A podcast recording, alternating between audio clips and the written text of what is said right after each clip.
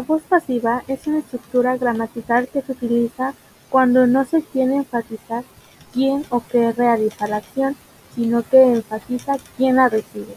En pocas palabras estamos diciendo que aquí lo que importa es la acción y no quién la hace, claro, tomando en cuenta el tiempo gramatical que se utiliza.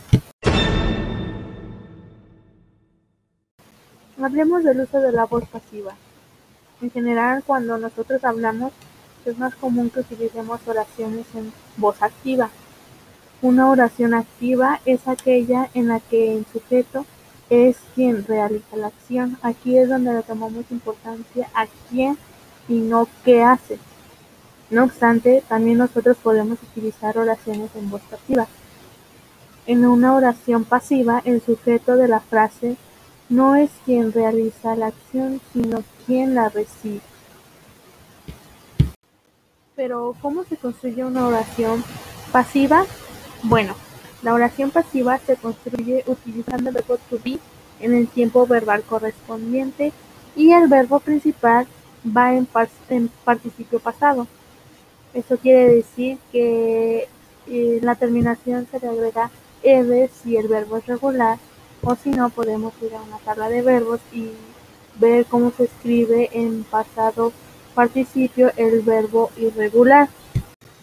Entonces prácticamente estamos diciendo que la estructura va del sujeto, el verbo to be, el verbo en pasado participio, más el sujeto agente. Eh, aquí tenemos un ejemplo para que puedan ver cómo va estructurado.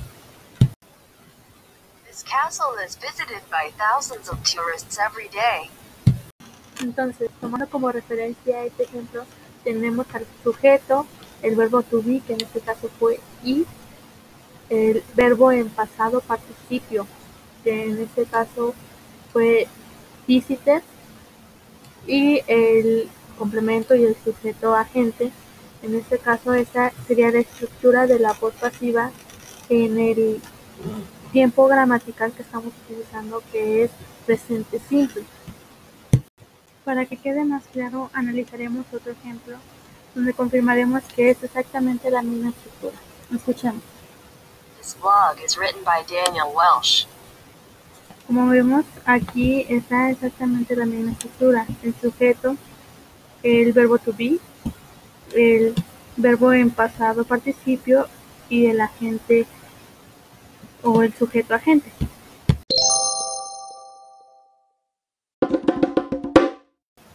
Acabamos de analizar cómo se hacen las oraciones afirmativas. Ahora veremos cómo se hacen negativas. La negación en este caso se hace con isen o aren. El verbo to be se tiene que poner en negativo. En este caso, en los ejemplos anteriores que vimos, ambos utilizaban is. Entonces, para hacerlo negativo tendríamos que poner isen.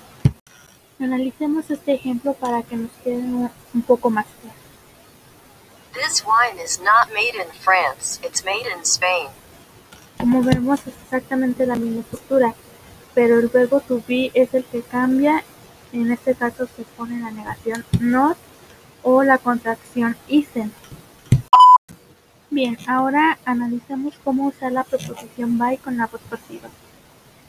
Si nosotros queremos mencionar al sujeto en la frase, podemos ponerlo hasta el final de la misma después de la preposición by. Muchas veces en la voz pasiva podemos entender al sujeto e incluso sin mencionarlo, pero en otros casos es importante que nosotros mencionemos y aclaremos cuál es. Veamos un ejemplo donde, donde pongamos en práctica lo mencionado. Escucha. Entonces vemos que el sujeto es puesto después de la proposición by. Entonces, si tratamos de entender todo esto, podremos saber utilizar bien las proposiciones y sabernos bien la estructura de la voz pasiva, en este caso en el tiempo que estamos señalando que es presente simple. hasta aquí ya sabemos cómo usarlo. Eso sería todo por hoy. Que tengan un excelente día, tarde y noche. Nos vemos en la próxima.